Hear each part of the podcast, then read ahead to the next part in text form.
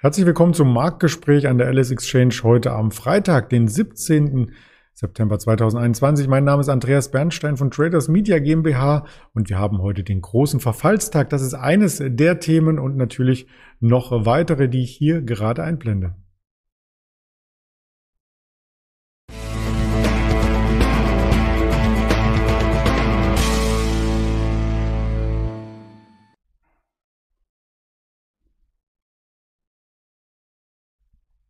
Das Ganze möchte ich nicht alleine besprechen, sonst wäre es ja auch kein Gespräch, sondern ein Monolog, sondern mit unserem Händler Schara, den ich recht herzlich begrüße. Hallo Schara. Hallo Andreas. Der DAX hat ja heute wieder, dem Verfallstag äh, ist er gerecht geworden, Volatilität gezeigt. Wir standen frühmorgens schon bei knapp 15.800 Punkten und jetzt, wie man aktuell sieht, wieder unter 15.700. Sind das schon die Hexen, die Vorboten vom Verfallstag?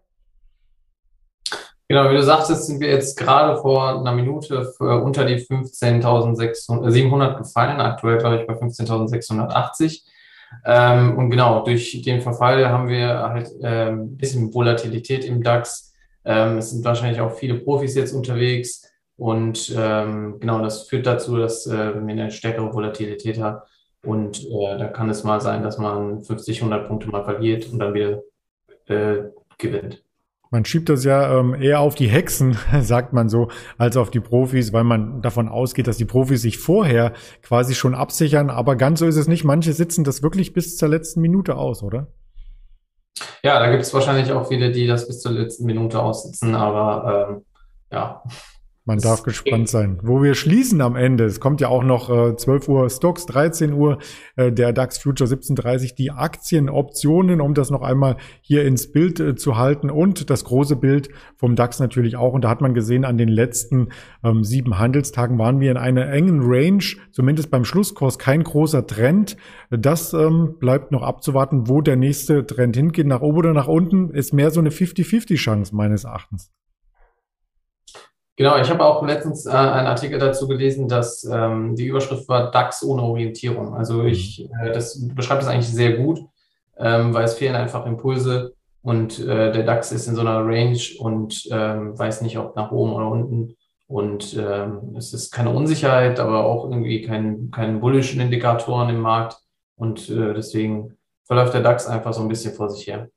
Ja, das kann man von den US-Märkten nicht behaupten. Die zeigen starke Trends und wir hatten in der vergangenen Woche ja über die 200-Tage-Linie gesprochen. Die wurde immer noch nicht wieder antuschiert, aber die Trends deuten darauf hin, äh, dass der Markt jetzt vielleicht wieder auf der Oberseite ein bisschen Momentum aufzeigt. Da haben wir als erstes ähm, den Nasdaq hier mitgebracht, den du gern kommentieren kannst.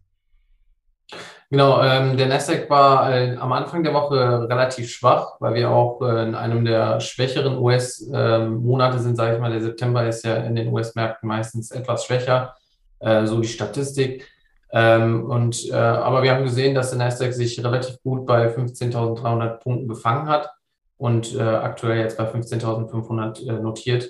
Und es scheint so, dass es so ein bisschen Momentum nach oben gibt. Gestern zum Handelsschluss haben wir auch gesehen, dass nochmal ähm, der Nasdaq ein paar Punkte gemacht hat. Ähm, die, die, Zeichen sind eher darauf aus, dass äh, es relativ schnell weiter nach oben geht. Und noch eindeutiger sieht es beim S&P 500, bei dem marktbreiten Index aus den USA aus, wenn man sich hier die Trendlinie aufschaut, deswegen die Überschrift, läuft er wie auf Schienen. Genau, hier haben wir auch äh, dasselbe Muster gesehen, Anfang der Woche relativ schwach dann bei den 4.450 Punkten abgeprallt. Jetzt weiter nach vorne, auch gestern Abend, äh, kurz vor Handelsschluss, nochmal ein paar Impulse, Impulse nach oben gesehen. Und ähm, wie du sagst, sagtest, äh, es scheint so, als wäre der SP auch hier ähm, relativ stark.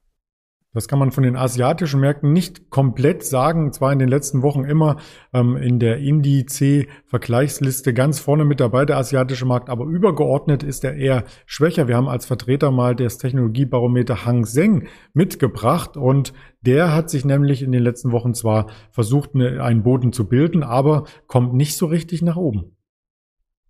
Genau, die Hongkonger Aktien sind ja relativ stark unter die Räder gekommen. Äh, aktuell notieren wir unter den 25.000 Punkten. Äh, ich glaube, im Februar waren wir noch bei 30.000 Punkten. Ähm, genau, durch die ganzen Regul Regulationen und äh, die ganzen Maßnahmen gegen Tech-Aktien hat es natürlich äh, viele Aktien äh, nach unten getrieben und äh, es lässt sich halt in dem Index zeigen. Und ähm, genau, da ist relativ, der Markt ist da relativ noch schwach. Ähm, aber ob es noch einen Rebound gibt in näherer Zukunft, ist auf jeden Fall interessant zu beobachten. Das stimmt. Und der Rebound, der dürfte dann auch ein bisschen größer ausfallen, wenn er einmal ins Laufen kommt und die anderen Marktteilnehmer dann auch den Boden einskizziert haben. Wir wollen auf einen bestimmten Sektor zu sprechen kommen, der eng miteinander verknüpft ist. Also Casino-Bereich, ja, wir kennen Las Vegas, wir kennen alle, äh, zumindest aus Erzählungen, die Verknüpfung zwischen Hotels und dem Gaming-Sektor. Und da hast du uns ein paar interessante Werte mitgebracht. Zuerst den China Gaming Stock Index. Genau, der Macau Gaming Index, äh, den habe ich mitgebracht, weil wir halt in, der, in, der, in dieser Woche halt viele Nachrichten dazu hatten, dass äh, es äh, viele, also die Regularien für Casinos äh, erneuert werden soll. Ähm, Gerade also in Macau ist es äh, eine Sonderverwaltungszone von China. Ähm, dort sind halt Glücksspiele erlaubt. Ähm, Im Gegenteil ist es halt äh, in ganz China sind halt Glücksspiele äh, verboten. Und in dieser Sonderverwaltungszone ist es halt erlaubt. Und deswegen äh, treibt es halt viele Touristen und viele Chinesen dorthin, weil sie halt ähm, so ein bisschen davon angezogen sind und äh, dieses äh, Glücksspielerlebnis halt äh, erleben wollen. Und ähm, man, man sagt auch, dass die Macau-Wirtschaft äh, Wirtschaft eher von diesem äh, Tourismus lebt und von diesem äh, ja, Dasein von den ganzen Casinos äh, vor Ort. Und äh, genau, wie gesagt, die äh, chinesische Regierung hat hier gesagt, dass man hier ähm, die Lizenzen erstmal erneuern will, äh, aber zuvor halt äh, einige Regeln aufstellen will, neue Regeln, neue Verbote aussprechen will. Ähm, es äh, gab auch Berichte darüber, dass ähm, die Regierung ein, äh, eine Aufsichtsperson einsetzen will, also dass jedes Casino, also Unternehmen, äh, quasi eine Aufsichtsperson bekommt vom Staat, der quasi die äh, Geschäftstätigkeiten überprüft und genau, hier ist halt die Ungewissheit, ob diese Lizenzen für alle Casinos halt verlängert werden äh, oder nicht. Und äh, es wurde ausgesprochen, dass man halt 45 Tage sich nehmen will, um äh, sich darüber zu besprechen, wie man hier jetzt verfährt. Und äh, das hat natürlich einige Casino-Aktien äh, sehr stark getroffen, unter anderem halt Las Vegas Sands und Wynn Resorts äh, sind amerikanische Unternehmen, die halt auch über Casinos halt in Macau beziehungsweise in China halt vertreten sind. Ähm, und ja, die Reaktion war halt, wie man halt erwartet, äh, relativ stark. Äh, Las Vegas Sands hat direkt auf die Nachricht äh, 11 Prozent verloren. Aktuell notiert sie äh, 13 Prozent schwächer. Äh, und bei Win Results war es auch knapp 10 Prozent nach der Nachricht und aktuell schon äh, bei minus 19 Prozent. Ähm, genau, wenn wir uns mal Las Vegas Sands angucken, ähm, die haben halt auch nicht nur Hotel, äh, nicht nur Casinos, sondern halt auch Hotelanlagen, ähm, Einkaufszentren und ähm, ja, so Expo-Zentren etc. Ähm, genau. Gerade wenn man jetzt guckt, wie der Umsatz verteilt ist, es wird knapp 45 Prozent in Macau halt erwirtschaftet, also vom Umsatz und davon halt 65 Prozent in Casinos. Und ähm, das zeigt natürlich dann, warum hier die Nachricht so stark äh, die Aktie nach unten getrieben hat weil hier natürlich äh, der Umsatz sehr stark gefährdet ist, falls man, äh, falls die Regierung sich entscheidet, hier irgendwie Lizenzen zu entziehen oder Verbote auszusprechen, könnte das ganze Geschäftsmodell natürlich unter Druck stehen bzw. gefährdet sein. Ähm, wenn man darüber nachdenkt, okay, wir sind ja nur 45 Prozent oder 65 Prozent in, in, Casinos und der Rest ist ja in diesen Hotelanlagen und Einkaufszentren etc., ähm, muss man sich das halt auch vor Augen führen, dass viele diese Hotelanlagen ja auch nur benutzen, weil sie halt diese Casinos besuchen. Sie wollen zu diesen halt Expos gehen und das ist ja wie so ein, äh, wie so ein Trip, sage ich mal, so ein äh, Glücksspiel äh, oder diese Touristen, die da vor Ort sind, wollen ja in diesen Casinos spielen, die wollen da übernachten, äh, die wollen die Restaurants da nutzen, in den Einkaufszentren shoppen. Also es ist ja so ein äh, ja, touristisches Erlebnis. Und wenn es da keine Casinos gibt, dann kann man sich auch vorstellen, was dann in den Hotelanlagen dann los ist. Also ähm, in dem Hinblick ist natürlich, wie gesagt, das ganze Geschäft halt ähm, gefährdet. Bei Win Resorts sieht es genauso aus. Wir haben hier knapp 45 Prozent äh, der Umsätze in Macau und 60 Prozent halt über Casinos. Und hier gilt halt auch, das, auch dasselbe. Diese ganzen Luxushotels, die von Win Resorts angeboten werden, ähm, stehen halt hier ähm, unter Gefahr. Ähm, genau, wir reden halt auch von beiden, also beide Unternehmen sind halt auch in der Corona-Zeit beziehungsweise äh, in der Pandemie-Zeit sehr stark getroffen worden. Wenn wir bei Las Vegas Sands gucken, hatten wir einen Umsatzeinbruch von knapp 80 Prozent. äh, und bei WinResorts knapp 70 Prozent. Also es sind Unternehmen, die sehr stark unter dieser Pandemie gelitten haben, weil der Tourismus entfallen ist. Und jetzt kommt wieder das nächste Problem oder der nächste Schlag, wo man sagt, okay, ähm, vielleicht gibt's euch, vielleicht entziehen wir euch die Lizenzen und dann gibt es euch hier diese Casinos gar nicht vor Ort. Äh, also wir haben hier eine Aktie, die oder beide Aktien, äh, die hier viele Probleme haben oder viele, viele Gefahren haben, viele Risiken haben.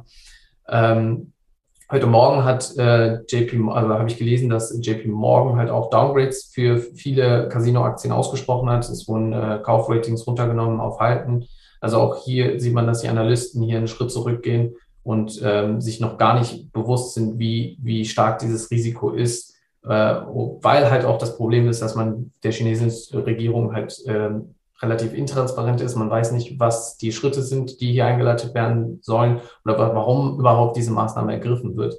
Ähm, es lässt sich natürlich darauf äh, schließen, dass hier China wieder so ein bisschen äh, Macht, äh, Macht oder das Machtgefälle zeigen möchte, zeigen möchte, dass sie Macht haben, dass sie Einfluss haben und ähm, ja, dass man vielleicht versucht, hier deren äh, die Werte so ein bisschen zu setzen, weil das Glücksspiel ist ja auch so ein äh, Ding, was sehr äh, ja, in Konflikt mit der chinesischen Tradition steht. Und äh, vielleicht versucht man hier auch so ein bisschen wieder den Schritt zurück äh, zur Tradition zu finden. Ähm, genau, es gibt auch viele Berichte darüber, dass immer mehr Shorts, äh, äh Shortseller hier in diesen Werten unterwegs sind. Es sollen, äh, der Short Interest sind in vielen Gaming- äh, oder Casino-Aktien äh, sehr stark gestiegen über die letzten Tage. Also ähm, das äh, bärische, also das bärische, ähm, der Indikator zeigt sich schon, dass so ein bisschen äh, hier so das Gefälle von Kaufen zu Verkaufen ist, äh, der Umschwung von äh, Kaufen zu Verkaufen ist.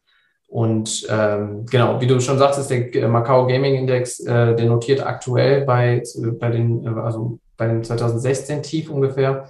Und äh, man sieht auch an dem Index, dass der sehr stark unter, den, unter die Räder gekommen ist weil halt ähm, diese Branche halt öfters äh, im Blickfeld der Regierung steht. Ähm, unter anderem auch, weil diese, dieses Geschäftsmodell halt äh, oder die Casinos genutzt werden, um Geld zu, Geld zu waschen. Ähm, könnte natürlich auch einer der Punkte sein, warum die Regierung versucht, hier äh, ja so einen Stopp zu setzen und äh, zu sein, Machtzeichen zu setzen. Da sind wir gespannt, wie das Ganze weitergeht. Danke für die ausführlichen Informationen zu dem Sektor und vielleicht noch als Hinweis, wer nicht so schnell folgen konnte, das gibt's noch einmal als Aufzeichnung und als Hörvariante bei Spotify, bei dieser, bei Apple Podcast. Und auch am Samstag werden wir ein Video haben und zwar mit dem lieben Veit. Da sprechen wir über die Cyber Security Branche. Also durchaus spannend. Bleiben Sie dem Kanal treu, lassen Sie ein Abo hier, ein Like darunter und dann wünschen wir schon mal ein schönes Wochenende gemeinsam und dir auch noch einmal gesondert, lieber Schara. Ja, Andreas.